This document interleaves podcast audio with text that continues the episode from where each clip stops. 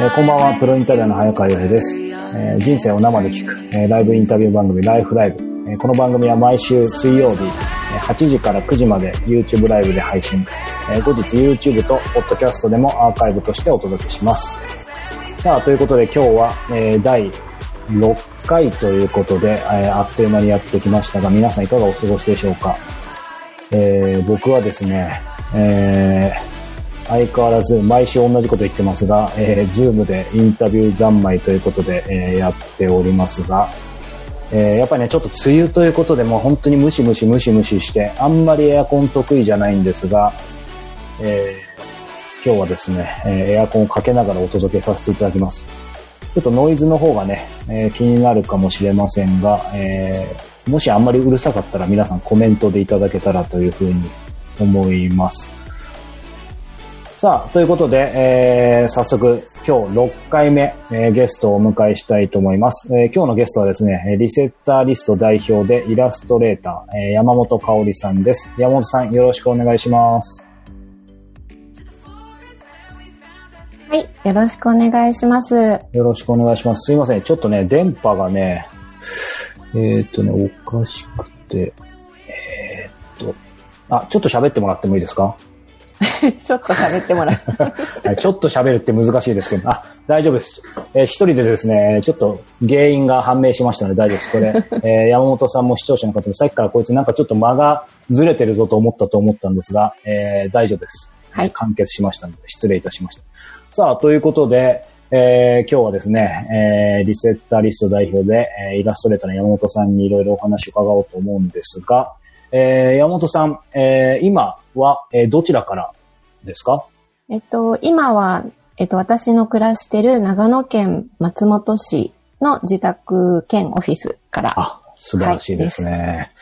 さあ、長野県松本市というだけですね。個人的には結構すごく好きな場所で思い入れがあって、それだけでもいろいろお話伺っていきたいんですけど、僕今あの横浜にいるんですけど、松本っていうとやっぱりなんかこう、まあ長野全般がそうかもしれないですけど、こう、東京とか横浜よりなんか涼しいイメージがあるんですけど、まさにさっき僕冒頭で言ったように今一番ムシムシする季節ですけど、どうですかそちらは？えっと、まあ、日中は結構やっぱり暑くなるんですけども、はいでもあの、朝とか夜とかはぐっと気温が下がりますかね。あ、なるほど。うんそうか、そうか。羨ましい限りですが。あのー早速なんですけど、えー、まあこれね、見てる方、初めて山本さんを、えー今日お話を伺うっていう方もいると思うんですけども、やっぱりイラストレーターという、まあ、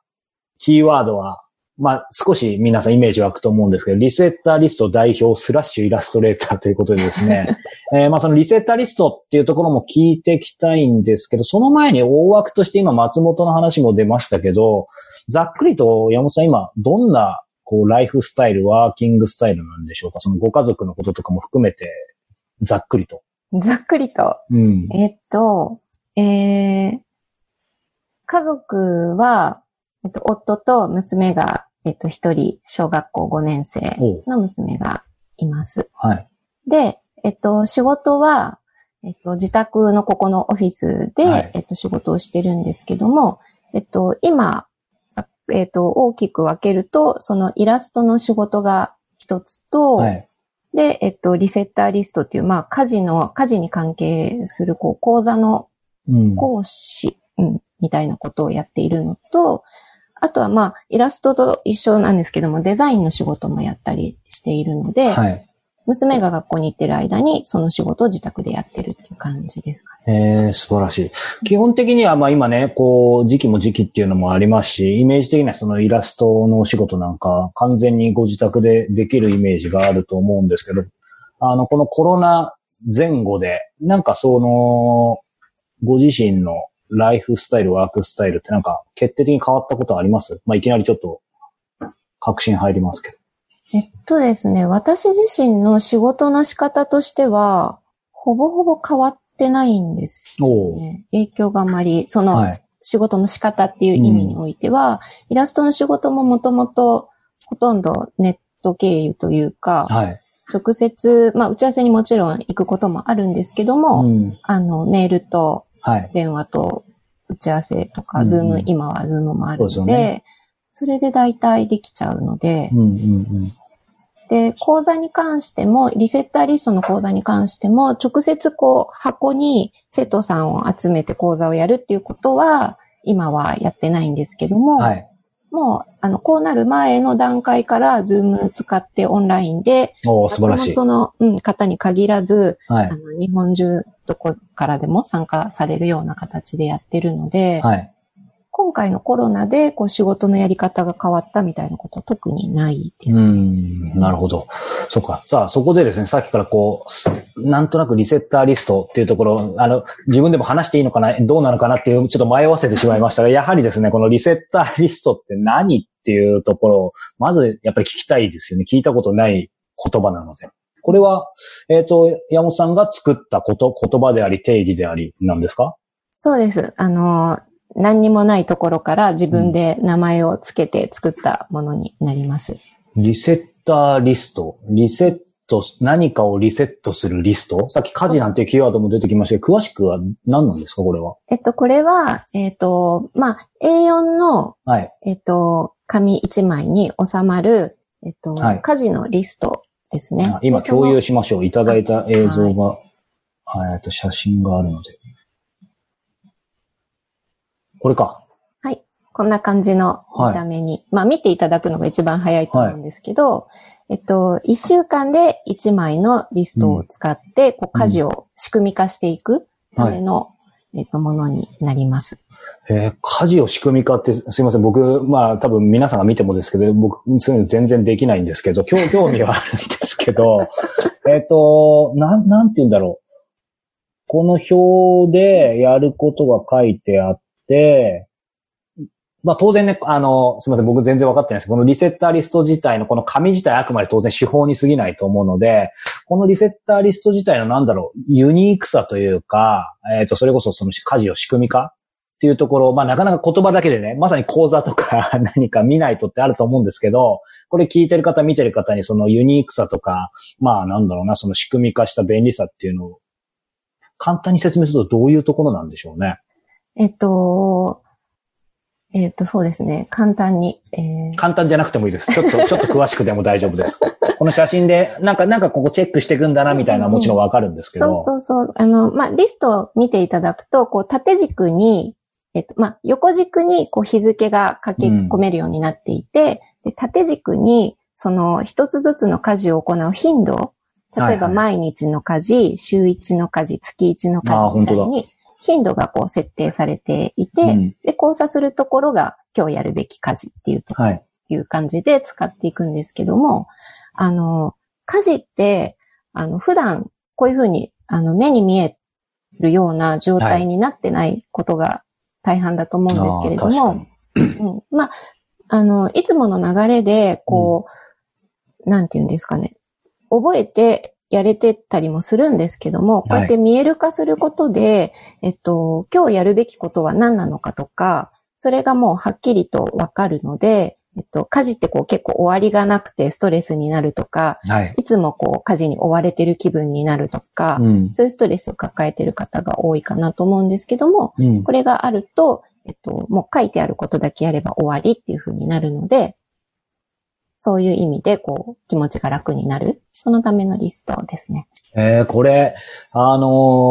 ーなんだろう、勝手な印象で恐縮ですけど、山本さん、こう、山本さんというか山本さんに限らず、えっ、と、だから逆に作ったのかなと思うんですけど、そのさっきおっしゃったように、この書かなくても、やっぱり皆さん、その、まあね、最近では主婦、えーお、お、男の方の主婦もいますけども、いいずれにせよみんなでその家事するときに結構、なんだろう、感覚的にできちゃう人もいると思うんですよ。えーただ、えっ、と、や、なんか僕の勝手なイメージで山本さんもなんか結構感覚的にきちきちとどんどんできそうなイメージがあるんですけど、なんかそもそもこのね、あの、着想したところのきっかけとも絡むのかもしれないですけど、なんかその辺は、まあご自身もともとどうだったんですか？それが全くできなくて。それがめっちゃ意外ですね。まあ今、でもね、今ね、こういうの作って、あの、代表として教えてるからさすがに今はできそうな感じがす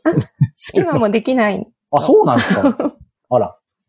そう、今もこのリストがないと私は全然家事がうまくこう、頭の中で。できなくて、もはいうずっと頼りにしながら、うんもう何年も使い続けてるんですけども、はあの、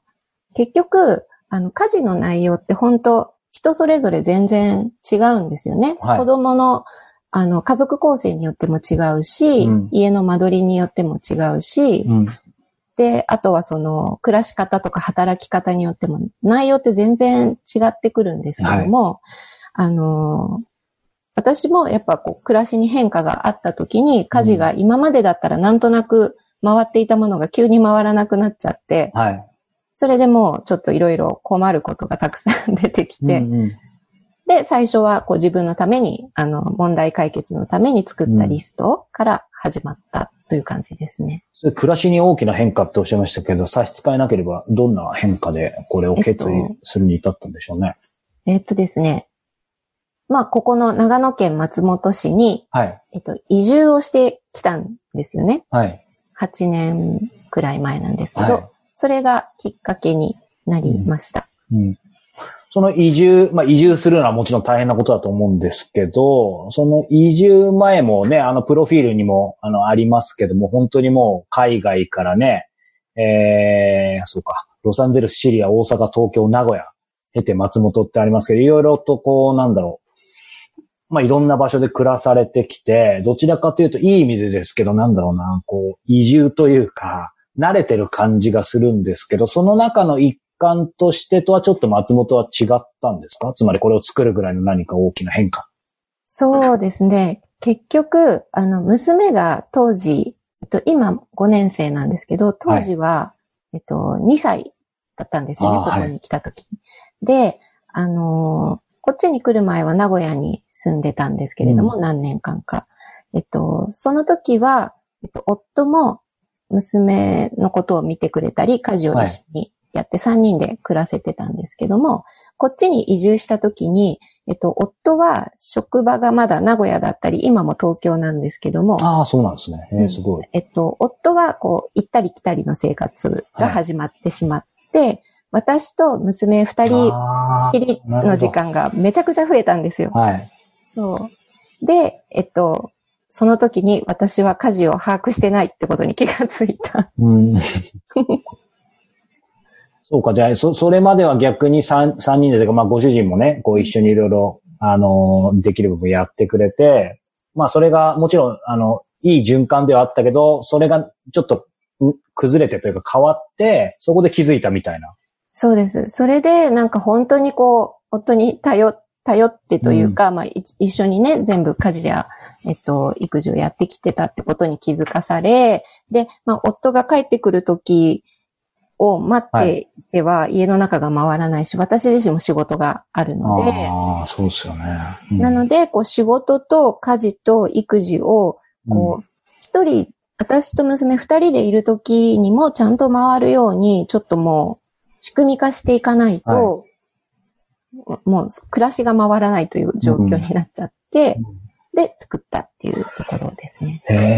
え、でもなんだろう、その、例えば、その回らなくなった時、まあ仕事でもそうですけど、例えば、なんだろうな、ぼ僕なんかもそうですけど、いわゆる、やっぱり今やらなきゃいけないことを何かリスト化したり、例えばマインドマップに書いたりとか、まあいろんなあるじゃないですか。うんそれの、まあある意味個人として、えっ、と、山本さんはこういうのを、このリセッターリストって今みたいな完成形でも最初はなかったわけですよね。もうちょっとこう、なんだろう、ラフな感じだったのかな。全然違うもんなんですか？原型はやっぱり近ほぼ同じなんですか？えっとね、最初は1ヶ月全部で1枚とか、あとスマホでこうんう管理できるようにうんリスト化するとか、チェック、あの、なんていうのメメモとかああ、はいはい。とかでやってみたりとか、いろいろ試しました。いろいろ試して自分が挫折しての繰り返しで、はいで、最終的にこれがうまく機能したっていうところですね。ええでもなんだろう。その、やっぱりね、伺いたいのは、さっきもその講座ってさらっとおっしゃいましたけど、その、ご自身としてね、もちろん、こう、なんて言うんだろうな、うん、いいものができたと。っていうのはわかるんですけど、まあ、そ、そそうでなくても、このリセッターリスト作るぐらい、忙しくというか、いろいろこう、うまく回らない中で、こう、なんて言うんでしょうね。まあ、お仕事があって、えー、まあ、家事、育児やって、まあ、他にもいろいろあると思うんですけど、その中でなんだろうな、このリセッターリストをこう広めようとか、こう形に、つまり外にね、出そうという何かきっかけっていうのはあったんですか？えっと、そうですね。私が最初、まだリセッターリストなんていう名前ももちろんなくて、ただの家事を書いただけのリストを、うん、えっと、自宅の冷蔵庫に、えっと、貼って、私はチェックを入れて使ってるんですけども、えっと、うちに遊びに来るお友達とかが見つけて、これ何？って言って、やっぱ興味を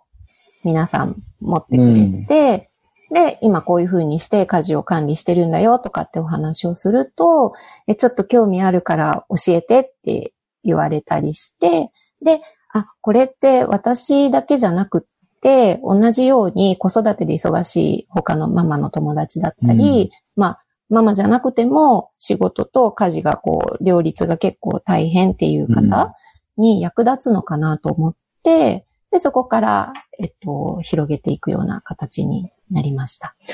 そうか、これ一言で言うと、やっぱり、あれなんですかね、こう、さっきおっしゃってた話ですけど、こうみんなが体感というか感覚的には、は一応分かってるものを、やっぱりきちんと見える化して、えー、それをもうチェックしたり、こう、なんだろう、まあ悩まずに迷わずにできるようななんか見える化したシートみたいな感じなんですかね。うんそうですね。なんか何気なくやってることなんだけども、意外と気にしてる時間とか、これを忘れないように覚えとかなくちゃっていうふうに、こう抱えてるものが結構あって、うん、それをこう頭から取り出す。っていう感じですかね。えー、これちなみに、なんだろうな。うん意外とこんな人にも向いてるみたいなのってあるんですか？つまりさっきまあもちろんね、あのー、みんな、こう、家事、育児、忙しい方がもちろん対象だと思うんですけど、さっきの話じゃないですけど、なんか、私は大丈夫よみたいに思う人も多分いると思うじゃないですか。でも意外とそういう人ほどなんか必要だったりとか、なんか今までたくさんいろんな人を教えてきて、なんか、いや、こ、こんな方にみたいな、あるんですか？えー、っとね、あの、割とやっぱお仕事されてて時間がない方が、うん、まあ、受講される方多いんですけども。けども、はい。けども、あの、専業主婦の方とかで、時間がフルタイムで働いてる方よりはありそうなんだけど、うん、逆にうまくオンオフ区切れない。なんか常に家事に追われてるようで、はい、時間をうまくこう過ごせないっていう悩んでる方もいたりして、はいはいはい、そういう方とかも、えっと、受講されると結構、うん、うん、過ごし方が変わりましたっていうふうにおっしゃってくれる。だから時間も上手に使えるようになる？そうですよね。うん、これだって、なんだろう。まあ、あの、今日の根本というか、リセットリストはもちろんその家事、えー、とかだと思うんですけど、なんかこれ仕事にもそのままなんかちょっと応用して使えそうですよね。いつもやることいっぱいで死にそうみたいな人にも。そうですね。もう決まったルーティンの、あの、うん、ことに関してはこうやってやっていけるかもしれないですね。うん、うん、そうか。そうすると、なんか、ごめんなさい。僕自体がリセットリストに興味津々でもうちょっと詳しく聞きたいんですけど、これ、これ、たった一枚のこれね、あの、写真で例で出してくださってるだけなんで、こう、言葉で説明するのなかなか難しいかもしれないですけど、その講座もされるぐらいなので、なんて言うんだろう。なんかもっとこの応用とか、なんか、また別のシートとかなんかあったりするんですか？えっ、ー、とね、別のシートはないんですけど、えっと、この状態、私のリセッターリストっていうのが完成するまで、えっと、私の講座は60日かけて作って。そんなかかるんですか？あこのシンプルなやっぱ形にまとまるまでに。そうなんですよ。そこには結構紆余曲折があって、皆さん。うん、そう絶対に1回目に書き出したリストはうまくいかなくって。え、なんでですか？えっとね、まず、こう理想的なリストを作っちゃう？普段やらない家事とか、これもできたらいいなとか、ね、いっぱい詰め込んじゃって、うんうんうん、で、うまくできなかったり、うん、そうそう。あの、結局トライアンドエラーをしながら、うん、暮らしにフィットさせていく作業を、うん、ちょっとこれが、あの大変なんだけど、これをなんとか頑張ってやってもらう。それを私が励ましながら 一緒に作っていくんですけども、で、ちゃんともう自分でこれなら、あの、暮らしに合うっていうのが出来上がったら、うん、そこからはもう自分で、あの、簡単に修正していったりとかできるようになるんですけど。あでも確かにこのね、できた形だけを見ると、え、60にして一瞬思ったんですけど、なんかこう、ちょっと例えが、あのー、この家事とかじゃなくて恐縮なんですけど、やっぱり僕もその仕事とかしてるときに、普段こう、まあやっぱり年一回だったり、今もちょうどやってましたけど、その、なんだろうな、自分の仕事とか人生全般で、まあ大事なこととか、ルーティンみたいなものをど、どこにどう組み込むかって、やっぱりね、一年に一回とか、かっちりやってもまたちょっと変わってきたりするじゃないですか。やっぱりその、なんかアップデートしたりするときに、基本のでもそういうものをやっぱりあると、なんだろうな、その後の修正もしやすいですよね。だから何が言いたいかというと、最初作るときってやっぱめちゃめちゃ時間かかるんですよね。うん、ただ作った後はそういうふうにこう少しずつ変えていけるから、なんかそれとちょっと通ずるところがありますね。だから、うん、なんかただのね、ただのって言っていいかわかんないですけど、この目に見える家事のチェックリストっていうことだけに収まらないってことですよね。きっとなんかその人の人生とか。そうなんですよ。なんか、なのでこの60日、ただ家事の項目を、あの、動かしたり、足したり、減らしたりとかってことをやってるよう、まあ、さ、そこだけを見ればそうなんですけども、うん、あの、なんていうのかな、その話をどんどん聞いていくと、うん、なんかその家族に対しての思いだったり、うん、こういうふうに子供と本当は過ごしたいから、うん、この時間を確保したいからこれをここにやりたいとか、なんか今、このキャリアアップするために、この時間に、えっと、お勉強の時間取りたいからなんとかここを捻出したいとか、なんかこの人生の中で大事にしてることとかが全部なんか出てくる感じ。で、もうなんかすごい一枚に結構いろんなものが詰まってる。いいですよね。で、きっと今一枚とおっしゃってたと思うんで、これがね、なんか何枚も作ってよかったり、項目もなんか無限にね、デジタルで書き込めちゃったりしたら、それこそパツンパツンになっちゃうだろうし、ある意味、なんだろう、何かをその時期その時期で取るためには何かを捨てなきゃいけないみたいなものも出てくるわけですよね。トレードオフみたいな。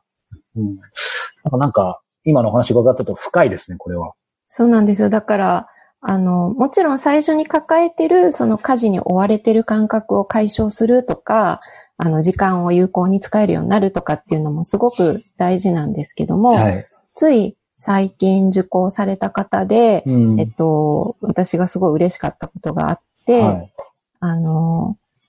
えっと、子育てしながら、うん、えっと、パートでお仕事されてる方なんですけども、リセッターリストで、こう、家事を全部、こう、仕組み化できて、家族ともうまく、こう、協力関係で、うん、あの、家事を一緒に進められ、チームとして進められるようになって、そこから、あの、結婚以来初めて、こう、自分が働く時間を長く、フルタイムまで伸ばしてみようっていう気持ちになれたっていうふうにおっしゃってくれた方がいて、なんか、やっぱり女性ってなんかまだまだこう、家事がちゃんとできてないのにそんなに働きに出ていいのかなとか、うん、まだ思っ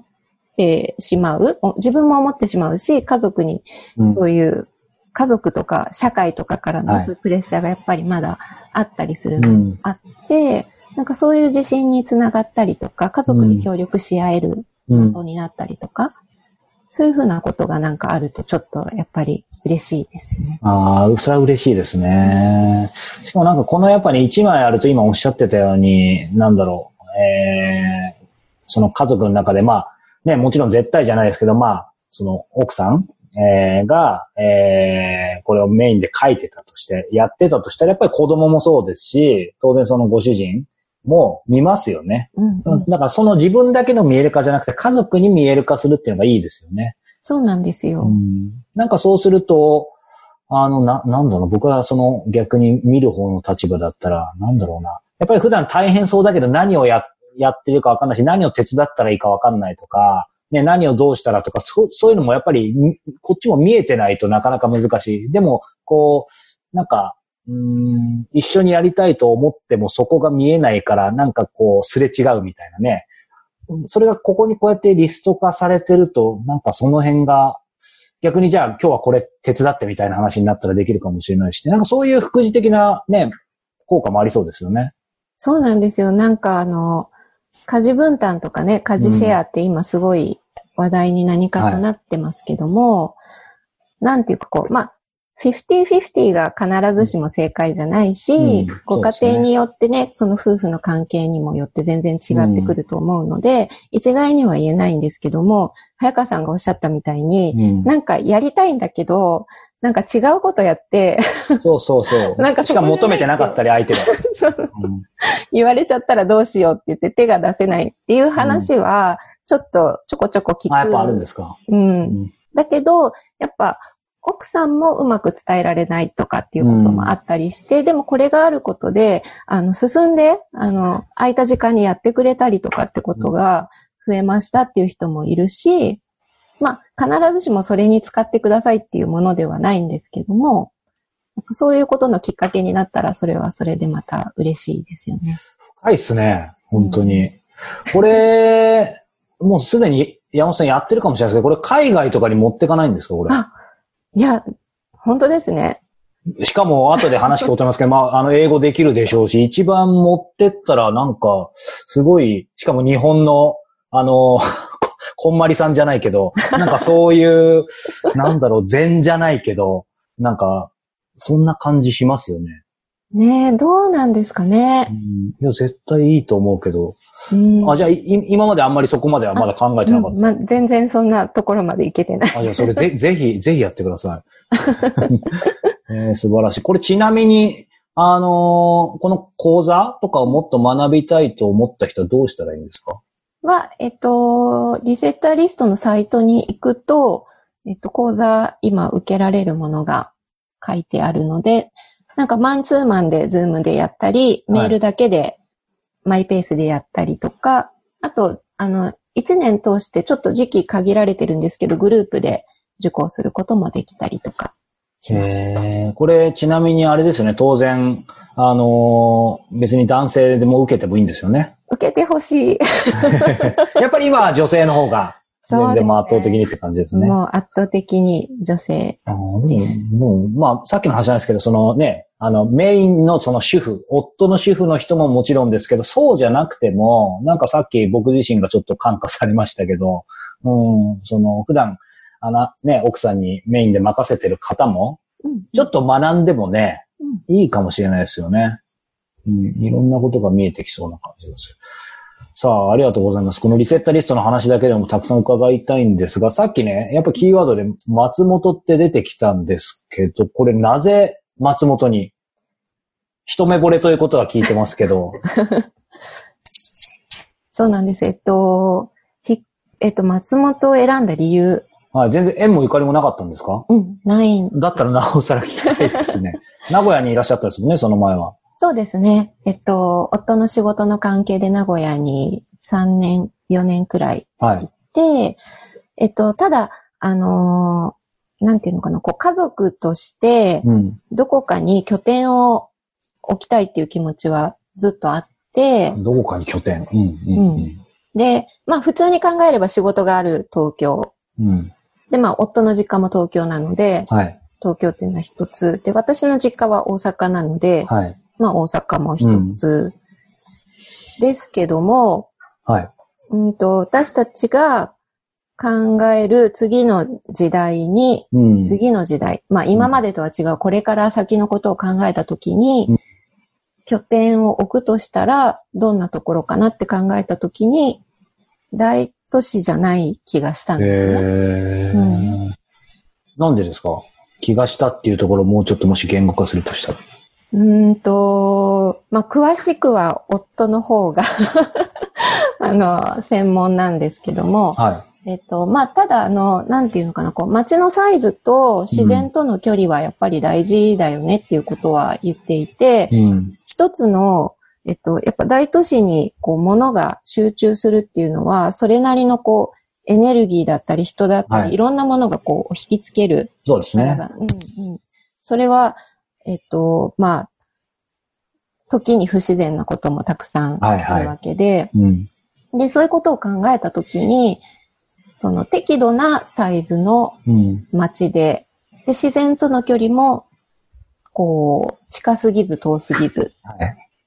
そういうところがいいなっていうふうに話していて、で、ただあの、松本がいいねっていうことは全然、その時はわからなくて、候補にはなかった、最初は。うん、全然、あの、どこがいいかなっていう風な感じで探してたんですけれども、ある時に立ち、たまたま立ち寄った時に、うん。あの、うん、街歩いたら、ここかもって、ひらめいて、二人とも。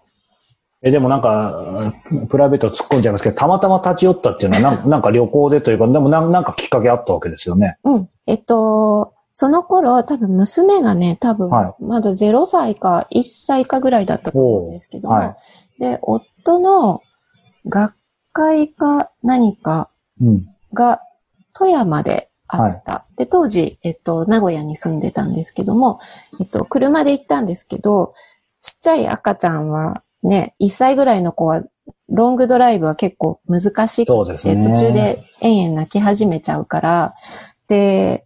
ちょっと一気に行って帰ってくるのはしんどくって、で、途中でどっか寄って帰ろうってなった時に、たまたま選んだのが松本だった。えー、今もう、お、夫の学会っておっしゃったんで、あの、これ差し支えなければ、えっ、と、ご主人はなんかそ、どういう、そういう教、教授みたいな感じなんですか？そうですね。えっと、大学の教員をしています。えー、それでさっきも専門っておっしゃってて、なんかそういう都市とか何か、どう、そういう専門？都市の専門じゃないですね。でもよく考えたら国際政治の専門。えー、そうか。話があちこち行っちゃいえいえすいません。でもまあその中で松本、えー、まあ行って、歩歩いてたらもうなんか一目惚れでこう夫婦ともにここだみたいななんか感じですぐ決まった、決まったというかもうここしかないみたいな、どんな感じだったんですか？そうですね。私たちなんか、旅行とかでも、街に行って気に入ると、不動産屋さんにすぐ行って、あの、だ、だいたいどのぐらいの土地がどのぐらいの値段で売ってるのかなみたいなのを見に行ったりとかするんですけども。あ別に移住とか考えてない時でも、あ、でも、やっぱりなんか、うっすら探してる時に？的な感じでうん。見に行ったりしたんですけど、その時かなその時かその次の時ぐらいに、もういい土地を見つけちゃって、えその時かなで、もう初めて松本に来た、来てから1年経つ前に引っ越してきましたね。移住しちゃっー、すごいですね。て。家を建てて。それ移住するにあたって、まあもう決めたとはいえ、なんだろう。えっ、と結構割と早く今の話聞くともう土地もすぐ見つけたみたいな感じなのうん。じゃあもうあとは移住する前提でその家、家を、お家をどんなお家にしようかとか、なんか、あ近くに学校あるのかなとかいろんな環境を、まあいろいろ何度か来ながら見定めながらって感じ。そうですね。えー、じゃあそのもう住むってことはすぐ決,、ま、決めた感じ、二人。すぐ決めて、うん。で、あの、まあ違うんだったら途中でうまくいかなくなるんじゃないみたいな話をうん。していて、そしたらもうなんかトントン拍子に全部決まっちゃって、あ、じゃあもうここにきっと呼ばれてるねとか言って。すごいですね。でもこうなんか、あの、ちょっと突っ込んじゃいますけど、つまりもう土地を購入してお家を建てられたわけですよね。そうですね。その、まあこれいろんな考え方あると思うんですけど、やっぱり最初はこう移住するんであればちょっと賃貸からみたいな方が、なんかリスクは少ない感じがするんですけど、そこも別にあんまりか、なん、なんていうの、し心配なかったというか。ね今思うと、そうななんですよ。でもなんだろう、あ、どうぞ。現在は選択肢になかったですね、なかった。うんなんでしょうね。僕もこう、人のことだとこのリスクはないんですか？みたいな聞いちゃいますけど、まあ僕は今もあの賃貸ですけど、こんな感じでフラフラしてる賃貸なんですけど、なんか家って決まるときというか、住むとこ決まるときってなんか、どうでしょうね。こう、み、皆さんこれ見てる方もどうなのかわかんないですけど、なんか本当に結構あっさり決まりますよね。うん。決まんないとき全然決まんなきゃ、決まるときって本当になんか一回たまたまその土地行っただけで決まっちゃったり、僕、私事なんですけど、ある、あの、まあ、広島にね、あの、ちょっと移住する機会が、その、それこそ何年か前にあったときに、まあ、いろんな事情でも、あの、場所ここしかないみたいなとこでふ、あの、マンション見つけたんですよ。で、そこ新築だったんで、えっ、と、当然建物はわかんないと。で、なんか図面だけで見て、でももうここいいから、絶対埋まると思って、こっちの横浜にいたんですけども、電話で、要は現地見てないけどもう借りるの抑えちゃってみたいな。でもやっぱ大当たりだったんですよ。えうん、だから何なんでしょううね。ん、そういうのってありますよね。あります。うんなんか、どんなに自分がいいと思ってもうまくいかないときそうそうそうって、そうそう。やっぱ、りやめといてよかったね、みたいなことがあったりしますうんうもんね。ん。そうか、じゃあもうそういう意味では松本はもう当たりの当たりだった感じ当たりの当たりです。へーそれこそ何かそういういい感じがしたんでしょうけど、またあえてですけど、こう、言語化すると、まあ改めて今だから言えるでもいいですけど、松本のこの良さって何でしょうね？ええもう、すべてが じゃあ3つ。三つ？うん。なんだろう。えっとね。まあでも、街のサイズがやっぱりすごく良くて、はい。あの、街って言っても松本市ってその、松本、JR の松本駅はい。周辺だけじゃなくて、上高地の方まで含めて全部松本市なんですよね。いいですね。そう。だから、その自然っていう、なんかやっぱりお金では買い、買うことは絶対にできない、そういう自然の宝物みたいなものが、はい。そう、その街が、その中にあったりだとか、で、街自体も、えっとね、えー、何ですかね、音楽とか演劇とか美術とか、もう民芸運動があった場所だったりとか、もう、なんて言うんですかね。私、デザイン、もともとデザイナーで、えっと、今イラストレーターをやってるんですけども、うん、自分がなんか反応するようなものがたくさん街の中に溢れていて、へそういうものにこう、すごく身近に触れられたりすーるところ、うんで、あとは東京との距離感が絶妙なんですよ。あーなるほど。遠すぎず近すぎずそうそうみたいな。そうそう。でどのくらいですか？えっと、特急のあずさで2時間半。ああ、いいですね。うん。うん。で、こう、まあ、新幹線とかが止まらないんだけど、はい。こう、便利になりすぎず不便でもなくっていう、うん。なんかその距離感がすごく気に入って、うん。うん。冬はどうですか？なんか、僕昔行った時結構雪真っ白だったんですけど、めっちゃ寒い、めっちゃ雪降るまでは行かないんですか？えっとね、松本市はそんなに降らないんですあ、よ。本当ですか？じゃあ珍しかったのかな？俺が行うん、った時は。あのーそうですね。私がこっち来てからもすっごく降ったのは2回くらい。まあ、ふ、あの、真っ白になるときはなりますけど、はい。そんなにこう積もっちゃうみたいなことは、そんなないですね。あ、そうなんですね。うん。そうか、そうか。じゃあもうなんかちょうどいいな。なんか食べ物とか、あとお酒？なんか蔵とかありません、あります。ありますよねお。水が美味しいから、やっぱりお酒もあ、、そっか。うん。お酒飲めないけど、なんかね飲みたくなりますね。そうか。いいとこですね、本当いいとこなんですよ。うん。は あと、私はちょっと全然詳しくないんですけど、早川さんサッカああ、はい、好きです。ーはい。山が、ああ、そうか、そうですよね。そうですよ。結構 J1 に上がる時もありますよね。そうそうそうか、だから盛り上がるな。そう。うん。いいですね。そうか、そうか。今、松本で、ちなみに事前にも写真送っていただきましたけど、このイラストとかデザインのお仕事も、松本に絡むものもされてるんですか？そうですね。松本に絡むものとか、長野県に絡むものとか、はい。そういうものもちょっとやってますね。例えばこれ事前に送っていただいた写真だとどれかな？このコーヒーとかも？あー、どれを、コーヒーはまた別の話。どれをお見せすればいいかな？何を送りましたっけ？ワインとか？ワイン。ワインあと子育て。あ、そうですね。子育ての本もはい松本市ですね。あ、これじゃあちょっと共有しましょう。たくさんありますね。えーっと。これは、松れはね本市の、そうです。松本市のお仕事で、はいえっと、子育てガイドブックってそのまんまなんですけども、うんえっと、赤ちゃん妊娠したら、えっと、配られるはいはいはい。ハンドブックで、こう、小児科の情報だとか、はい。そういうのがいっぱいこう、載ってる本で、えっと、これ何年か書かせてもらいました、表紙。へえ、すごい。これね、こう、やっぱり今日見てる方ね、まあ僕自身もそうですけど、そのフリーランスだったり、起業家だったり、クリエイターだったり、そのパラレルワーカーの方だったり、あの、やっぱりいらっしゃると思うんですけど、その中でこう、やっぱり自分でこう仕事をね、こうこうやって作る、そしかもその自分の愛してる土地でとか町でっていう、つまり松本市でこういうね、ご自身のイラストの仕事できるって、やっぱり僕からしてもその考えただけで最高だと思うんですけど、これ、こういうふうに仕事って、なんだろう、どうやって生まれるんでしょうね？例えばこのガイドブックの場合。最初はだって松本に全然縁もゆかりもだからなかったわけですよね。そうですね。ここから市役所になんか売り込みに行くとかじゃないですよね。そんな感じじゃないですよね。どうやって、どうやってできたんですかどうやってきたんだっけな。えっ、ー、とね、でも、やっぱりなんかちょっと通ってる、通ってる好きなお菓子屋さんとかの、はい、えっと、ロゴを頼まれたりとか、こう雑談でイラスト描いてるとかって話になって、はい、それをこう、ちょっとその写真はお送りしてないと思うんですけども、はい、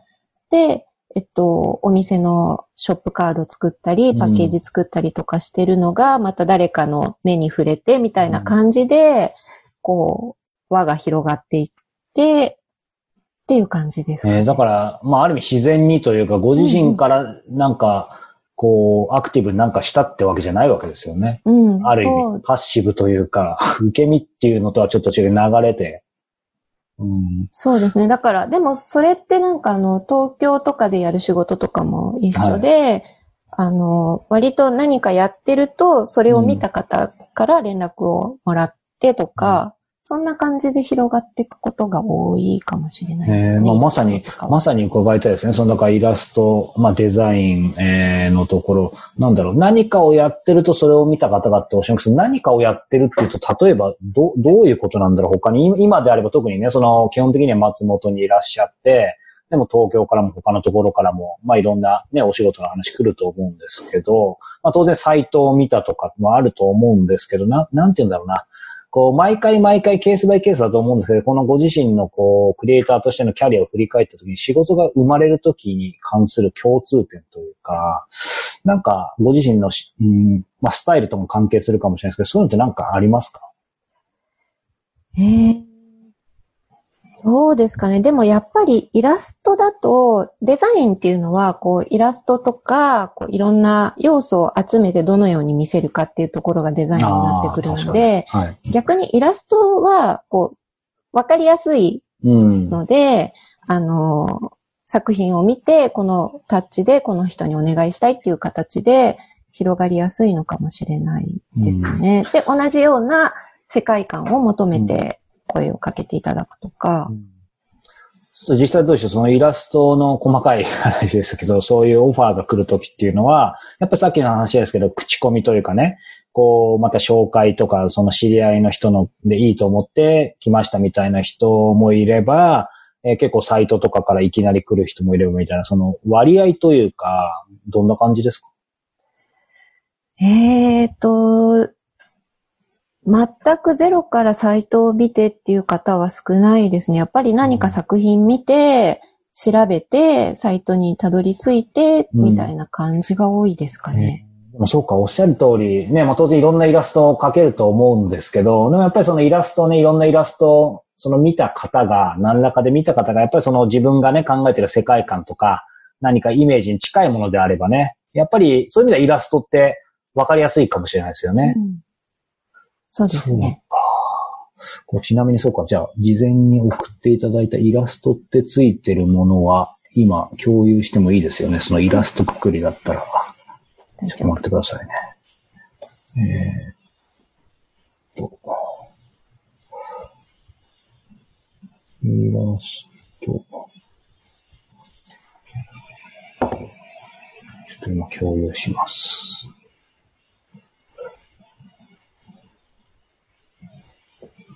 はい。これはドレッシング。あ、そうですね。あ、すごい。利権じゃないですか。そうなんですよ。ドレッシング。これ、でも、そうですね。はい。あ、すごい。CM にも使われた。うん。これはそうですね。えっと、また今、リニューアルされて、ちょっとパッケージが新しいのが出てるんですけど、はい、これも何年か。あ、ワイン。これはかわいいですね。このワインこそ、はい。そのドレッシングのコマーシャルを見て、あ、そうなんだ。そう。探し当ててくれたんですよ。よくわかったなと思って。ああ。イメージが、そうか、あったのか。そう、あの、ドレッシングのイラストと、あとはい、こっちの松本のお菓子屋さんのロゴを最初に見てて、い、い、いつかお願いしようと思っててくださってたみたいで、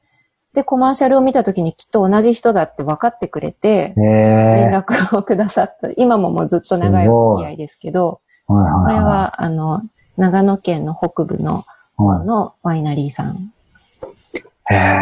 え、いいですね。そうかそうか。これイラストって、まあデザインもそうかもしれないですけど、イラストってなんだろうな。まあ基本的に当然そのご自身でね、まああの、なんだろう。作品として書くこともあるかもしれないですけど、この仕事としてオファーがあった時に、まあこういうタッチでどうっていろいろあるとは思うんですけど、とはいえ結構、あ、でもどうなんだろう。その、オファーが結構具体的であれば、割とさっと書けるのか、やっぱりそんな簡単なもんではなくて、いろいろ着想また必要なのかとか、例えばこの今のワインだったらどんな感じで出来上がりました？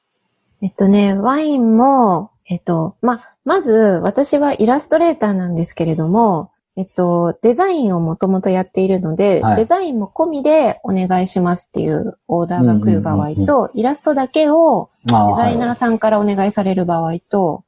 2パターンあって、はい。はい。で、ワインの方に関してはデザインも含めて私が全部見てるので、うん自分の中で、その、ワイナリーのオーナーの方とどういうふうな、えっ、と、ラベルにしていきたいのかっていうのをじっくり話して、うん。で、そこから、だったらこういう方向かなとかっていうのを、まあ、何案か出して、はいはい。そこから一緒に作っていくっていうスタイルですうね。んいや、でもなんか本当羨ましいですね。こうイラストできてもちろんデザインもできるってもうこれ以上、なんだろうもう無敵じゃないかって思うんですけど、羨ましいな、本当に。なんだろうな。でもやっぱりね、こう、元々のプロフィール、ね、あの、詳しいプロフィールもいただいてますけど、アメリカの、えーカリフォルニアのサンタモニカカレッジグラフィックデザイン科卒業と、えーありますけど、ということはもう最初から、えーデザインというか、最初はだからデザイナーを、えー志したんですか？どんな感じなんですか？そうです。デザイナーになろうと思って、うん、大学で勉強した。それはもう、えっ、と、日本の高校出ていきなり向こうの大学ですか？それから一回日本の大学行ってとか、どんな感じだったんですか？いいえ、えっと、えっとね、日本の大学は行ってなくて、高校で、えっと、1年間高校留学をしてるんですよね。アメリカに？アメリカに。へえ。で、えっと、帰ってきて、日本の高校を1年遅れで卒業して、うん。で、3月に卒業して、また夏からアメリカの大学に戻るって感じですね。へえ。あの、そもそもですけど、その、なんだろうな、あのーアメリカに留学するみたいなきっかけは何だったんですか？つまり、でもう最初からなんかその高校の時からアメリカの、その高校でもそれこそちょっとデザイン学びたいとかだったのか、ちょっと英語やってみたいのかだったのか、それか何かもともと、例えばご両親が、えー海外、アメリカとかに縁があってとか、その、いわゆる山本さんにとっての海外っていうかまあアメリカなのかな？なんかそれは、な、なんな、な、何がもともとあったんですか？うーんとね、それがはっきりとしたこうきっかけが、その、行きたいって思ったきっかけが何だったのかっていうのは自分でもよくわからあない。本当ですか？めっちゃ意外ですね。あの、一番最初にアメリカに行ったのが、はい。高校1年生の春休みはい。に、えっと、2週間ホームステイでサンフランシスコの郊外に行っ。たんですよね。はい。15歳とか16歳ぐらいの時に。それがもう楽しくて楽しくて、うん。でも多分中学校ぐらいの時から高校に入ったら、えっと、まずホームステイでアメリカに行こうとかってもう勝手に決めてた。決めてたみたいな感じで行って、そしたらやっぱり楽しくて、もっと向こうの学校に行きたいってなっはい。て、で、えっと、高校は1年じゃあ休学してうん。留学するっていう話。えじゃあ、それこそ何でしょう？ご両親が、例えば、お父様が、なんか商社で世界中を飛び回ってとか、なんかそういわゆる、ご両親に海外行きゃ、そんななかった？全く、むしろ私の父はデザイナーで、あ、そちらからデザインのへ流ーれは来てます。そうか。でもそうすると、その、えっ、と、アメリカ行った時も最初はデザインというよりも、だから今のその、まあ、ちょっと行ってみたいみたいなシンプルな感じ？うんうん。でもその大学に行くときはさっき言ったように、えーそのサンタモニカカレッジグラフィック科デザイン、えーグラフィックデザイン科っていうのはもう決めてたんですね。そうですね。もうそこに絞ってうん準備をしてましたね。なので、えっと、最初にアメリカに留学するとかって言ってた時はそこまでデザインのことは、まあ、あの、楽しいうん。し、どんな仕事かっていうのは親を見てるのではい分かってはいたんですけども、まだそこまで自分の進む道としては全然思ってなくて、ただあの、高校留学した時に、はい。えっ、と、私は毎日、えっと、1時間目と2時間目をアートのクラスを取っていて、はい向こうで。で、えっと、特にその1時間目がデザインの授業だったんですよね。で、その時に出会った先生がすごく、やっぱり大きな影響を受けているのかなって今思うとあっうんて、で、その授業で初めて、えっと、コンピューターを使ってデザインをするっていうことを。に出会ったんですよね。まだ90、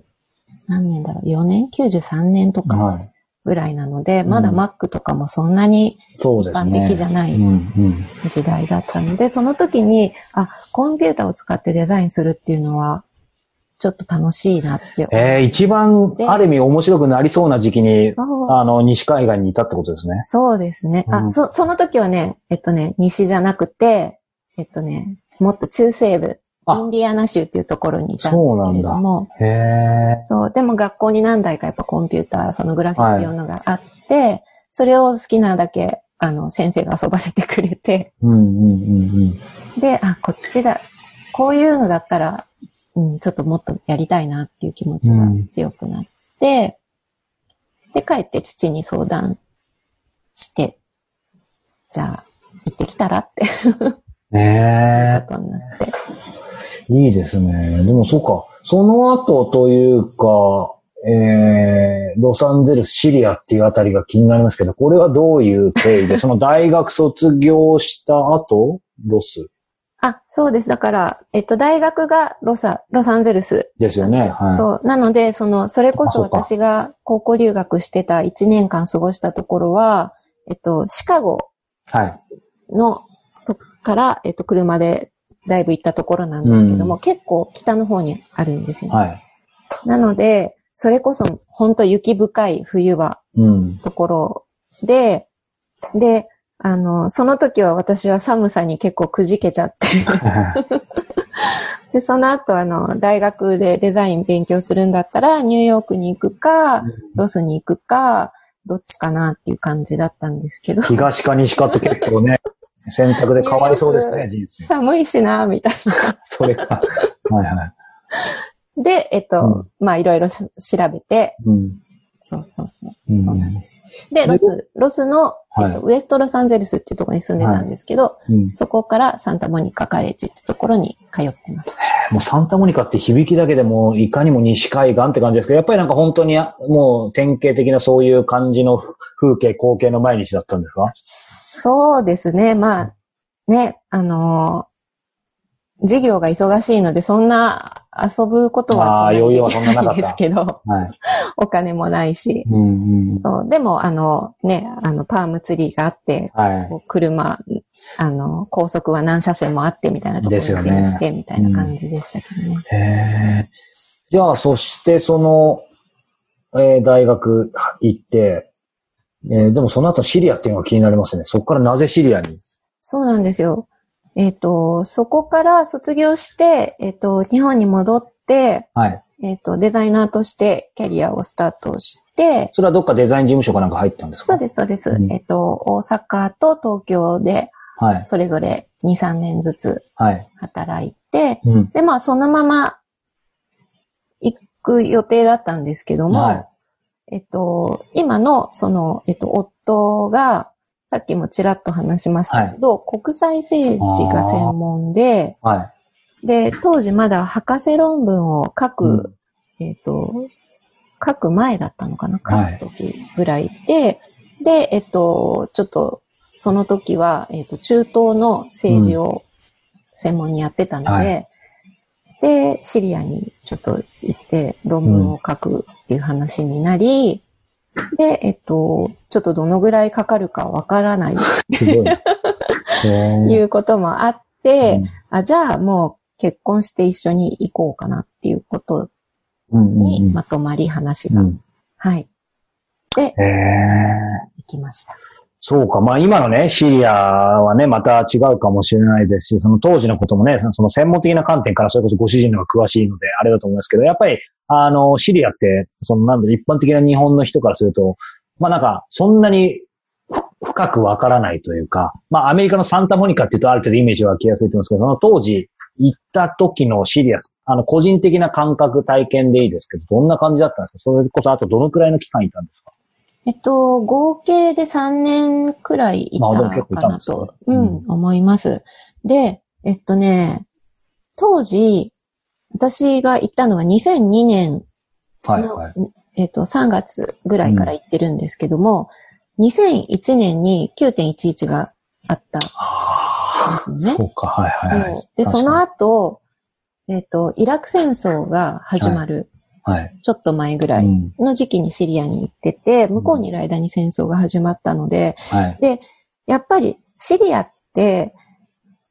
よくね、イメージやっぱ湧かないじゃないですか。はい。で、えっと、私がシリアに行くっていうことで、私の周りでは、急にこうシリアがみんな、こう、場所を覚えてくれた。うんだけど、みんなが触れるシリアは、はい。ニュースで見る、そのイラク戦争の隣、隣接してるシリアっうんていうことだから、こう、ものすごい心配をみんな日本からして、なんとなく危なそうみたいな。うんうんうんうん大丈夫帰ってこなくてうんみたいなメールが来るっていう時期だったんですよね。だけど、実際行ってみると、あのー本当に人が優しくて、え。もう、そしてちょっとシャイで、うん。こう、なんて言うんですかね、本当私たち、えっと、二人ともアラビア語、まあ、夫は少し勉強してから行ってますけど、私なんて本当ゼロから飛行機の中でアラビア語の本広げるみたいなは感じだったので、い。うんしょっちゅうわからないことがやっぱり暮らしの中であっうん。て、もう本当に道を歩いてて地図を広げた瞬間にみんな集まってくるみたいな。うん。どこに行くのか俺が連れて行くとか、私が連れて行くみたいな感じで、自分が来た方向と逆なのに連れてってくれるみたいなうん。感じで、本当にあんなに親切に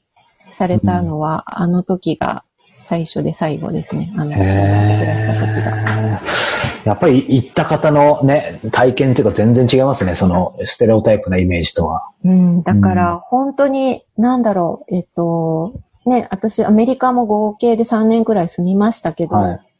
絶対一人で歩いちゃダメよとか、うん。私がロスに行った時は治安もだいぶ悪かったので、うん結構怖い話とか周りで聞いたりしてたんですけども、当時のシリアは、まあもちろんいろんな、こう、要素があってのことではあるんですけど、治安はまあ落ち着いていて、うん。と夜遅くに女性が一人で、えっと、歩いててもはい絶対に大丈夫っていうか、うん。そういう時代でしたね。そっか。じゃあ、そういう意味では、なんでしょう、今のお話が終わってる、その海外での生活っていうのは、まあ、その細かい高校の時の短期留学とかちょっと置いといて、えーアメリカ3年、シリア3年みたいな、そういう感じですか？そうですね。はい。うんその6年間、まあ、その他にもね、海外、細かくは行かれてたかもしれないですけど、その海外生活、まあ、特に住んだっていう意味で、海外の生活が今の、こう、山本さんになんか影響、まあ、もちろん与えてると思うんですけど、なんか一番大きく影響を受けてるなと、今改めて、えー、講師、どんなことでもいいんですけど、あげるとしたら何でしょうね？うーんそうですね。とにかく、常識が一つじゃないっていうか、あ いろんなことあるよねっていうこと、なんかこう、日本ではダメなことがうん。アメリカでは良かったり、うん。逆にアメリカではいいことはシリアではダメだったり、とかこう、もうみんなの当たり前がもう暮らす場所暮らす場所で全然違うので、なんかそれをもう体感することで、なんかこう、その、常識の、常識っていうものにこう、囚われることの怖さもあるし、はい、まあでもその世界は広いよねってことをすごく思う。うん、なんか一つのことにこうあんまり縛られなくなったかもしれないですね。ああ。まあでもまさに縛られてないっすよね。あの今日の冒頭の話じゃないですけど、ご結婚されてお子様いて、イラストレーター、えー、まあデザイン、リセッター、リスト その他にも多分いろいろ、あの、企ててることもね、あの、いい意味でありそうですな、なんかでも、いい意味でですけど、山本さんなんだろう、こう、すごくね、今日お話しさせていただいて、やっぱりや柔らかい感じで、あのー、誤解を恐れずればなんだろう、すごく、なんだろうな、穏やかな感じの方で、なんだろう。もう本当に、いい意味での、こう、日本人の良さみたいなもっと柔らかい感じの方ですけど、当然今のその6年間も含めて、なんかいろんな、まあ、常識に縛られないとか、やっぱりすごい強くたくましい部分もあると思うんですけど、なんだろうな そう、そういうのってご自身じゃわかんないですよね。こう、なんか、いや、何が言いたいかっていうと、いい意味で、なんだろうな。その、まあでもそうか。これ自体が僕のやっぱりステレオタイプな見方かな。やっぱり僕も海外のいろんな、海外で活躍してる日本人の方にお話伺うと、山本さんも多分全く同じ風に僕思ったんですけど、最初そういう海外で活躍したり海外が長かった方に会う前って、なんかこう、やっぱりいかにも海外行っててパワフルな感じみたいな、ステレオタイプなイメージ持ってたんですけど、むしろなんだろう、ちょっと抽象的ですけど、完全な試験ですけど、なんかお目にかかった方みんな、日本にいる方以上にこう、いい意味でこう、日本人の、なんだろうな、穏やかとか、礼、まあ礼儀正しいストレートタイプになっちゃいますけど、なんかそういう柔らかいイメージを皆さん持ってるような感じするんですけど、なんか山本さん、なんか海外いた感がいい意味で、パッと見はあんまり感じないんですけど、なんかその辺ってなんか言われません？言われないか？言われると、言われ、直接言われないけど、思われてると思いますよ。いや、そう、だからいい悪いじゃなくて、な、なんだろう、あ、でもやっぱそのて環境、環境に、まあ移住たくさんされてから、なんか適応する感じなんですかね？そうですね。うん、あんまり、そうですね。なんか大きくく、そうそう、崩れなそう。受け、なんか、そ、そっちの常識を受け入れるって感じです。そこで、ああ、そっか。あんまり、こう、お味噌汁がないととか、そういう風にならないですね。うんあ、なんかちょっと腑に落ちた。そうか、そういうことなんだ。うん。なんか、まあ、それはそれでって感じで全部受け入れちゃうかな。うん、でも、なんかやっぱりそれは、なんだろうな。なんかマイノリティ経験をするってすごい私大事だと思ってて、はい、ああの、やっぱり、まあいろんな形でマイノリティであるってことはできるんだけど、うん、海外に行くっていうのは一番こう、なんていうのかな、言語的にも文化的にもこう、はい、不利な立場に立つ経験を、やっぱりすることでわかることとか、はい、まあその具体的にこれがこういうふうにわかるようになるよとかじゃなくて、うん、そういう立場で生きていくことっていう、こう、その経験はなんかね、大事な気がしてて、ね、うん、なんか別にそれを求めてこういうふうに選択をしてきたわけじゃないですけど、うん、振り返ると、なんか、そういう経験をするとやっぱそういうところに目は行くので、うん、うん、なんかそういうのが大事かなって思ってるかもしれないですね。すごすごいなんか、わかりますって言うとちょっとおこがましいですけど、なんかこう、そう今まで出会った海外の方たちもきっと多分なんか通じるそれはあるかな？なんかちょっとね、こうみんな、皆さんもちろんキャラクター違うんですけど、今おっしゃってた、そのママイノリティとしてちょっと生きた経験というか、あるんでしょうね、きっとね。そう、うん、なかなか日本にいると、経験、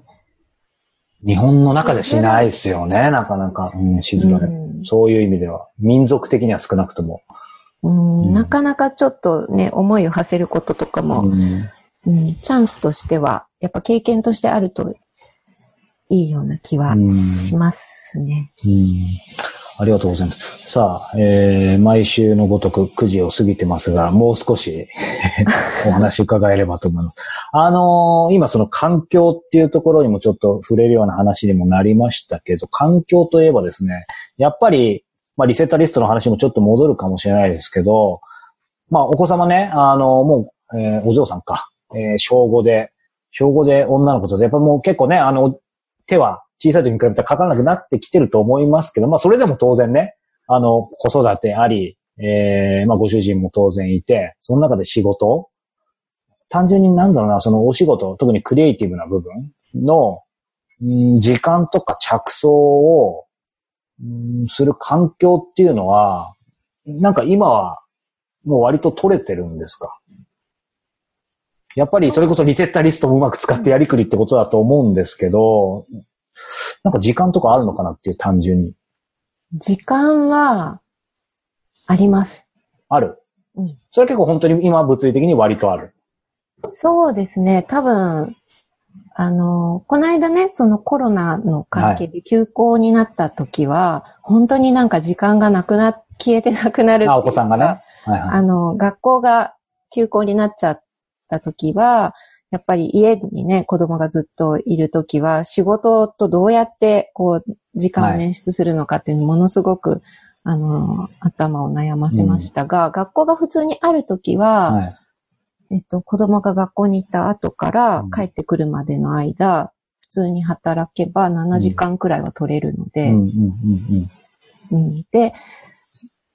なんかこう、やっぱり仕事楽しくて好きなので、はい、ほっとくとずっとやりたいんですよ。うん、だから子供が生まれる前とかもやっぱりそうだったけれども、うん、仕事時間を取ろうと思えばいくらでも取れるけど、でもやっぱり子供との時間も大事だし、ね。うん、自分自身がこう、リラックスできることも大切だったりするので、うん、今はそういうバランスを取りながらできてると思います、うん、時間の使い方は。なるほど。まあ、時間という意味では今少しバランス取れてるとおっしゃいますけど、そういう意味ではその着想する環境というか、うん、アイディアをこう、ちょっとい、に、まあ、うまく出るときはすぐ出るかもしれないですけど、なんか煮詰まった時とか、そういう時とかってなんかすることあります？そしてこう、ちょっと質問二つになっちゃいますけど、えー、そもそも、こう、クリエイティブなことをするときっていうのはもう決まった環境だけですか？つまり今の例えばこの場所だったりとか、それこそ外にカフェとか、どっかオープンな場所で何か考えるときとかもあるとか。えー、っとね、えー、っと、私カフェとかで仕事が全然できなくて。おおできない派ですね。できない。はい、あの、一人で部屋にこもって、はい、誰も開けないでっていう状態じゃないと絵も描けないみたいな。えー、あ、でもはっきりしてるんですね。そうなんですよ。はい、だから、あの、場所は、この部屋じゃないとダメみたいなことはないんですけども、うん、とにかく一人になりたい。ので、一、はい、人で描く、うんうんうん。で、えっと、いつも、そんなにすんなりいろんなことは決まらなくて、一番最初に見せる時まではもう本当胃がずっと痛いみたいな、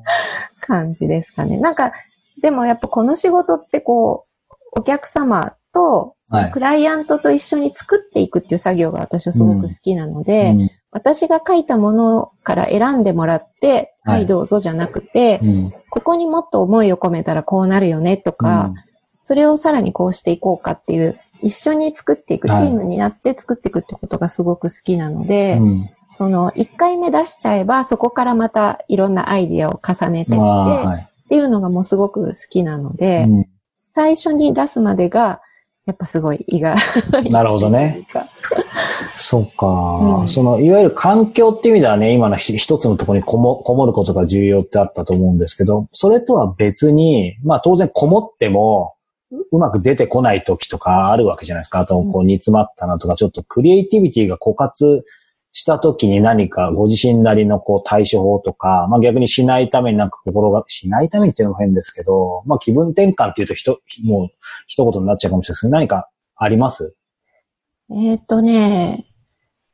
定期的にやってるのは朝走るああ、素晴らしい。一緒ですね。うん。そう、うん、走るのがやっぱり、ものすごくこう、気持ちを、うん、あの、ま、混ぜてくれるっていうか、いい意味で。あの、やっぱりね、それも松本のすごいいいところで、はい、あの、すぐもう5分も走ったら、すごい素敵な川沿いが、はい、なんかもう想像するだけが最高じゃないですか、川沿い。そうなんですよ。あの、そこいつも決まったルート走るんですけど、はい、いいえっと、いつも、えっと、5キロだいたい走るんですけど、はいはいはい、2.5キロ走るまでは、こう、美しが原に向かって走って、で、折り返すと、北アルプスが、わうわー めっちゃ羨ましいなと、で、その川の水はもう、すごい透明で、もう、めちゃくちゃ気持ちいいんですよ。僕、毎日コンクリートと車のとこ走ってますよって言ったら怒られるか、僕の地元に。いやー、でもそれは財産ですよね。で、やっぱり、あの、季節によって、もうほんと一週間走らないと、やっぱ新しい花が咲いたり、うん、やっぱここの緑が濃くなってたりとかっていうのが、ものすごいこう、目に飛び込んでくるので、そういうのはすごくこう、いい意味でリフレッシュになってると思いますね。えー、ちなみにまあ僕もランナーの端くれとしてこれちょっとマニアックな質問です。走る、まあ朝走ってるとおっしゃいましたけど、走る、本当に朝のいつ走ってますつまりなんて言うんだろうな。朝の何か、僕はちょっとマニアなだけかもしれないですけど、他のルーティーンとかも例えばあるとしたら、つまり本当に起きたらもう、基本的にはすぐ走るのか、例えば食事してから走るとか、ちょっと瞑想してから走るとか、えー朝一でちょっとだけ何かクリエイティブなことしてから走るとか、どんな感じですか？えっとね、季節によって時間帯が違ってて、はい。やっぱり今だんだん暑くなってきてるので、なるべく日の出からそんなに時間が経たないうちに。早めに行きたいですすよね。そうそうそう。はいだから今は5時半とかはい。から6時半くらいの間がベストな時間あ帯で、ですね。まあ起きて、そんな最初に仕事とかはしなくて、うんちょっと目がさ、ぼーっとしてるのが目が覚めてきたら準備していく感じ。ご飯は食べずにうん行く感じですかね。ああ、一緒ですね。いいなで、冬になっちゃうと、はいもう寒いから、寒いですよね。今度は、えっと、あんまり早い時間だとはい。気温が低すぎるの確かで、ちょっと遅らせて、うん。8時台とかに出るとか、っていう感じにしてますねい。や、でもめっちゃ寒いでしょうけど、空気めちゃくちゃ澄んでんでしょうね、そっち。そうなんですよ。そして山がめちゃくちゃ綺麗なんですよ、ね冬は。あれってことは、まあ今ね、この時期だからなかなか難しいかもしれないですけど、これ平常時だったら松本も当然その、その辺の素晴らしい景色と景色とともに走るマラソンとかあるわけですよね。あ、あります、あります。マラソンは？走、走るんですか？まあ、まあ、まあ、マラソンまで行かずに、あの、きちんとね、あの、気持ちよくランするぐらいがいいって感じですよね。はいでも単純に一回走ってみたいなとすいません。あの、個人的に思っただけです。か。あのーまあ、さっきね、こう、お子さんとの時間なんて話もありましたけど、やっぱり僕聞きたいのはね、やっぱりあの、まあ、ご主人もね、こう、働かれてるわけで、まあ、そういう意味では、夫婦、この言い方自体はちょっと古いかもしれないですけど、共働き？うん。その中で、まあ、お子さんもいて、その、まあ、えー、夫婦、えー、それこそ親子、まあ、その辺のバランスというか、さっきもバランスってキーワードありましたけど、なんかすごく心がけてることってあります？秘訣でもいいですけど。まあ、リセッターリスト以外で。うーん。そうですね。なん、え、心がけてること？そんなにないですけど、あ、でも、子育てのはい。ルール作りというか、うん子育ての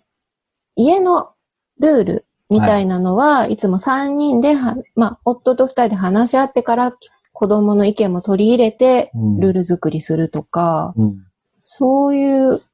ことにこうズレがあんまり出ないようにしてるとかですかね。なんか、もう当然ご主人もお嬢さんもあの全く知らないんですけど、なんか喧嘩してるイメージがないですけど、それはそんなことはない。喧嘩することもある。喧嘩しないですね。ね。ん僕、超能力者でも何でもないですけど、なんかその喧嘩する感じが感じないんですけど、なんだろう、本当に文字通りバランスが取れてそうな雰囲気が、このズーム上から漂ってくるんですけど、な、なんでしょなんでしょう？喧嘩はしないですね。まあ、多分これからね、娘も、こう、思春期、反抗期とかはい始まるのかなと思ってドキドキはしますけどう。、うん。うん。そんな、誰かが怒っちゃうとかってことはないですね。なんだろう。なんか、そこさらに突っ込まれてもなかなか困るかもしれないですけど、やっぱり、ご自身でもここんなね、突っ込んで聞かれることないでしょうけど、なんかあると思うんですよね。そのさっきのね、まあリセッターリスト、あと3人で何か決めるとき話し合うっていうのもそうだと思いますけど、なんか、まだもう一個ぐらいありそうな気がするんですけど、なんでこんな穏やかでバランス取れてんだろバランス。なんでしょう。あ、でも、はい。夫婦間で言うと、うんお互いの活動をめちゃくちゃ応援し合ってるっていうのはあるかもしれないですね。めちゃくちゃ応援し合ってる。その、それぞれのキャリアを、ああ、はが、その家族としてもそうですけど、なんか、もうちょっとこう、チームみたいな。チーム違うな。伝わりますかね。だから、その、すうんと、その家事とかでも、こう、はいお互いが忙しい時期とか大変な時期はやっぱ多めに負担するとかってことは結局その応援につながるというかど、。うんうん。っていうところは、その、ちゃんとやりたいことがお互いやれているかってことを気にかけてるかもしれないですね。そんな、わかんない。あの、話し合ったことない まあ、強いて聞かれれば。うんって今思いました。えーでも、つまり、えーシンプルに夫婦というよりもうちょいなんだろう、一人の人としてというか、なんなんていうのチームとしてっていうのもありますし、なんかもうちょい高い大きいとこから見てるんでしょうね。うん、仲間？仲間みたいな感じですかね。あーえー、なんかその辺も、あのね、リセッターリストの次の、次の、あの、新しいコンテンツかわかんないですけど、なんかその辺もまたお願いしますっていうのも、なんかでも、うん、なんかバランス取れた、つまりその家事の次のさらにね、部分で、なんかそんなのもありそうな感じがします。うん。うんあのーなんだろうな。うーんまあ今ここ、ここまでね、もう1時間以上お話伺ってきて、その中にもあったのかなと思うんですけど、えー今まで人生でたくさんの決断してきたと思うんですけど、今までの人生でうん、まあ一番この決断してよかったなって、今改めて思うことを一つ挙げるとしたら何でしょえー、なこの決断をうしてよ決断してよかったなってこと。えっ、と、夫とシリアに行ったことですかね。ほう。その心は？なんかやっぱ自分一人では見れない世界が広がったのはもうそこが全てだったので、それ以降はこう、一緒にこう、すこう、夫も多分私を通して新しいデザインの世界が見れるようになったりとか、私ももう一つの目を持つようになったというか、うん。なんかそうやってこう、世界が広がることは多分、あの時シリアに行かなかったら、うん今はないと思いますね。ねえそんな、こう、なんだろうな。あのー山本さんが今一番興味があるものって何ですか？興味があるもの？うん。ものでも人でもことでもいいですけど。え、興味？うん。なんだろう。え、でも今は、あのーまあ、イラストのこともまた深めてはいきたいんですけれども、あの、やっぱりリセッターリストで、うん。女性の、こう、生き方の幅を広げたいというか、うん。女性の力になりたいと、そのために何ができるのかなとか、っていうことですかね。なんだろう、実際こう、リセッターリストを、えーやり始めてから今どのくらいですか？えーと、6年くらいおおすごいしま。すかね。その中でね、たくさんの方いろいろ見られてきて、さっきおっしゃったようにリセッターリストってね、その単なるね、あの、家事をリスト化するっていうことではないっていう話ありましたけど、まあ今、もね、最後のおっしゃいましたけど、その女性の生き方の幅を広げるっていうところ、なんだろうな。うーん具体的にど、どんなことをこう、この6年で感じながら今そう思うに至ったんでしょうね。まあもう一つあげればきりないほどだと思いますけど。うーんそうですね。やっぱり、最初はやっぱり自分事として始めたものなので、その、単、単にじゃないですけど、その時間がないとか、うんこう、こんがらがった頭の中を整理したいとか、その、終わらない家事との、を整理するとか、そういうようなところにフォーカスしてたんですけども、はい。やっぱり変わっていく人たちを見ていると、なんかやっぱり、こう、なんですかね、こう、女性ってやっぱり日本の今の時代の女性でもやっぱり、こう自分はちゃんと家事ができてるのかなとか、みんなはこのぐらいもっとやってるんじゃないかなとか、うん。なんかこう、ものすごいこう背負っちゃうんですよね、家事を。うん。ところがあって、それを外すと、うん。もっとなんかこう、仕事をもっとできるようになったらいいとかっていうことだけじゃなくて、はい。ボランティアでもいいし、趣味の世界でも何でもいいんですけども、なんかこう、もっと活動ができるはずなのに、こう、家事がこう足を引っ張るみたいなところがなんかこう感じられるので、それをなんか外してもっと自由にうん。なってほしいなとか、あの、それでまたなんかこう、新しいこう仕事を始めるだったり、やりたかったボランティアを始めるだったり、そういうこう活動につながっていくといいなと思って、そのお手伝いがしたいのかなと思いなんか今おっしゃったように6年前はね、最初やっぱり、まあ自分ごとっておっしゃってましたし、まあ、あの、その中で当然、スキル的な、まあリセッタリストってところからひょっとしたらやっぱ始まったのかなと思ったんですけど、やっぱりその中で、まあもちろんそれは大事なんですけど、やっぱりもうもっとなんだろう、そのライフスタイルとか、まあさっきのバランスとか、なんか俯瞰して考えとか、なんかそういうのに少しずつなんか消化してる感じがしますようん、ね。うん。そうですね。ということで、えー、お話伺ってきましたが、さ、最後に、本当に最後になんですけど、えー、山本さん、何の制約もなかったとしたらですね、えー今、いろんな意味で、もう時間からなんでしょうね、まあお金から環境から、本当に何の制約もなかったとしたら、えー、たった一つやりたいことあげるとしたら何でしょたった一つやりたいこと？ううん。ええ 突然。突然です。えっ、と、絵の勉強がしたいですね。お、絵の勉強。うん。なんか、うん、絵を思う存分学んで描きたいですね。それこそ、なんだろう、まあ、イラストも絵？うん、そう、なんだろう。僕も、僕も逆に今、ちょっとこう、なんて聞いたらいいかなと思ったんですけど、まあ、まあ、なぜって言われても困るかもしれないですけど、でも、でも改めてこう、だからずっと絵を、絵のプロというか、ある意味やってこられて、でも今改めてその出てきたのはなんか感じるところがあるんですか？そうですね。多分今、今日ずっと早川さんとお話ししてて、うん。自分のことをいろいろ振り返ってみたときに、はいさっき話しませんでしたけど、はい。あの、もともとデザイナーだったのに、うんイラストを描き始めたそうですね。きっかけがはい。あって、うん。それをちょっと思い出したんですけど、はシリアにいた時い。に、うん。やっぱりその、シリアの人たちのその温かさだったり、うん。陽気さだったり、ちょっとお茶目なところとか、いっぱい可愛らしい側面とかもたくさんあって、はい。そういうの私はすごくし、あの、直に触れて分かってるんだけど、で、お友達とかも遊びに来てくれる子はみんなそれを感じて帰っていくんだけど、日本から見るシリアは、やっぱりこう、怖くて、はい。なんだか、ね、あの、うん。すその戦争の面とかからしか見見ないから、はい。そのギャップがものすごく私は、あの、なんとかしたいっていう気持ちがすごくあって、はい。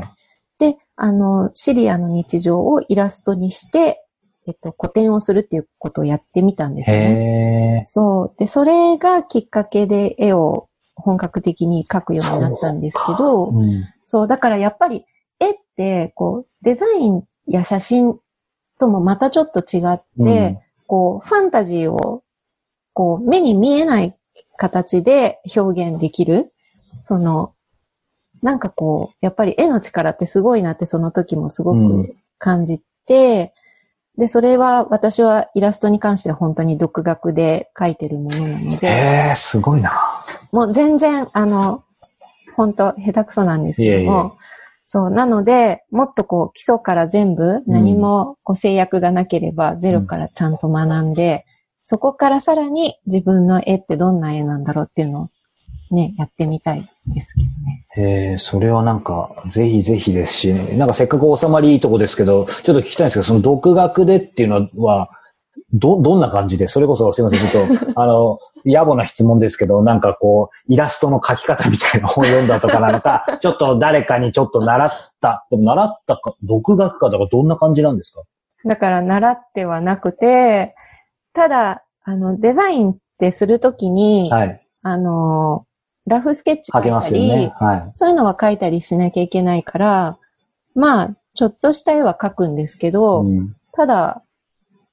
それをなんかこう発表するとか人前に出すとかっていうレベルでは全然なくて、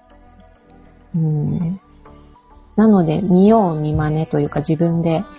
じゃあ本当にそういうふうに書いてったみたいな感じなんですね。そうですね。まあだから最初は本当になんかちょっとリアルな感じで水彩画で描いてみたりとか、うんいろんなのを試して、で、結局は今は私のもう世界観というかタッチがあるので、はいそれで描いてますけど、えーいや、でもね、こう、リセッターリストのね、サイトもですけどね、あの、山本さん、こう、クリエイティブな方の、この、山、香り山本 .com の方にもね、いろいろ作品、えーアートワークなんかもあるから、こちらからもイラストもいろいろ見れますので、ぜひ皆さんね、チェックしてもらえればと思います。はい。ということで、やはり今日も、えー1時間半ということで、はい。本当に長きにわたりありがとうございました。ありがとうございました。はい。また機会があればぜひお話を伺わせてください。はい。ということで、えー人生を生で聞くライフライブ、えーこの番組は毎週水曜日8時から9時まで YouTube ライブで配信、えー後日 YouTube と Podcast でもアーカイブとしてお楽しみいただけます。えライフライブ、今宵もお付き合いいただいてありがとうございました。え次回は7月8日8時、え1週間後ですね。え次は、えまたどんな方の、えお話が聞けるのか楽しみです。えーということで、山本さん今日は本当に遅くまでありがとうございました。ありがとうございました。今後もご活躍を楽しみにしております。本当にありがとうございました。はい。それでは皆さんおやすみなさい。